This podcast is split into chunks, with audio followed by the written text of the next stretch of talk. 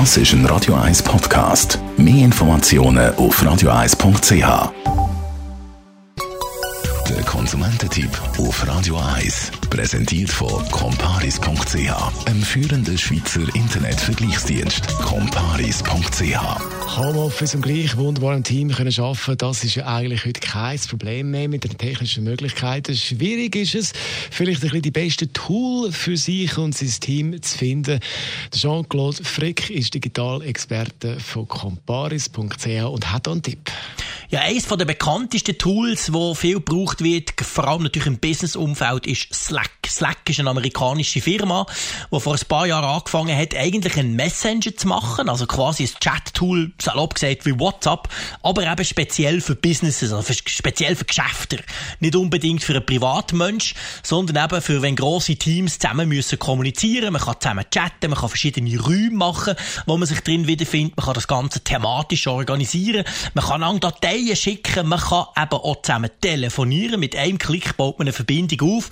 Und das Tool ist eigentlich sozusagen der Weltmarktführer, wenn es um Chatten im Business-Umfeld geht. Also viele brauchen Slack, aber es gibt natürlich auch eine Alternative. Ja, Microsoft ist natürlich meistens auch nicht weit weg, wenn es um das Business geht. Die haben ja eine Lösung, sie nennt sich Microsoft Teams. Da kann man auch sehr viel machen. Also einerseits auch chatten, andererseits kann man sich zum Beispiel auch den Bildschirm freigeben. Also wenn jemand eine Präsentation möchte machen oder so, geht das auch. Ja, und dann ist natürlich noch einer von der ganz, ganz grossen ist Google. Und selbstverständlich hat Google auch solche Lösungen. Google Hangouts, Google Meet zum Beispiel. Das sind Tools, die man kann brauchen im Browser. Und dort kann man einerseits eben chatten, andererseits kann man Videotelefonie zusammen machen. Und kann eben auch zum Beispiel, einer kann eine Präsentation halten, einer kann seinen Bildschirm freigeben, damit die anderen sehen, was man selber am Bildschirm macht. Also eigentlich die perfekte Lösung, wenn die ganze Crew im Homeoffice arbeiten. Die meisten von diesen Tools bieten ja Videokonferenzmöglichkeiten an. Am bekanntesten sicher Skype. Aber wenn man jetzt eine ganze Gruppe ist, ein Team von verschiedenen Leuten und dann so eine Schaltung macht, wie organisiert man das am besten? Wie funktioniert das?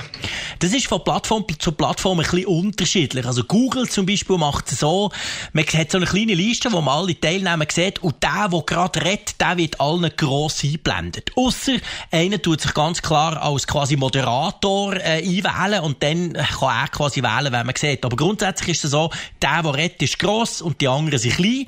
Das braucht eine gewisse Disziplin. Also wenn der eine reinhustet, macht es halt schnell zack und das Bild wechselt und wenn zehn gleichzeitig reden, dann wird es furchtbar unübersichtlich. Aber wenn man sich so ein bisschen an die Disziplin haltet, also zum Beispiel sein Mikrofon zumacht, wenn man nicht dran reden wenn man nichts zu sagen hat und nur auftut, wenn man etwas sagen will, dann funktionieren die Tools im Allgemeinen eigentlich super. Microsoft macht es ganz ähnlich.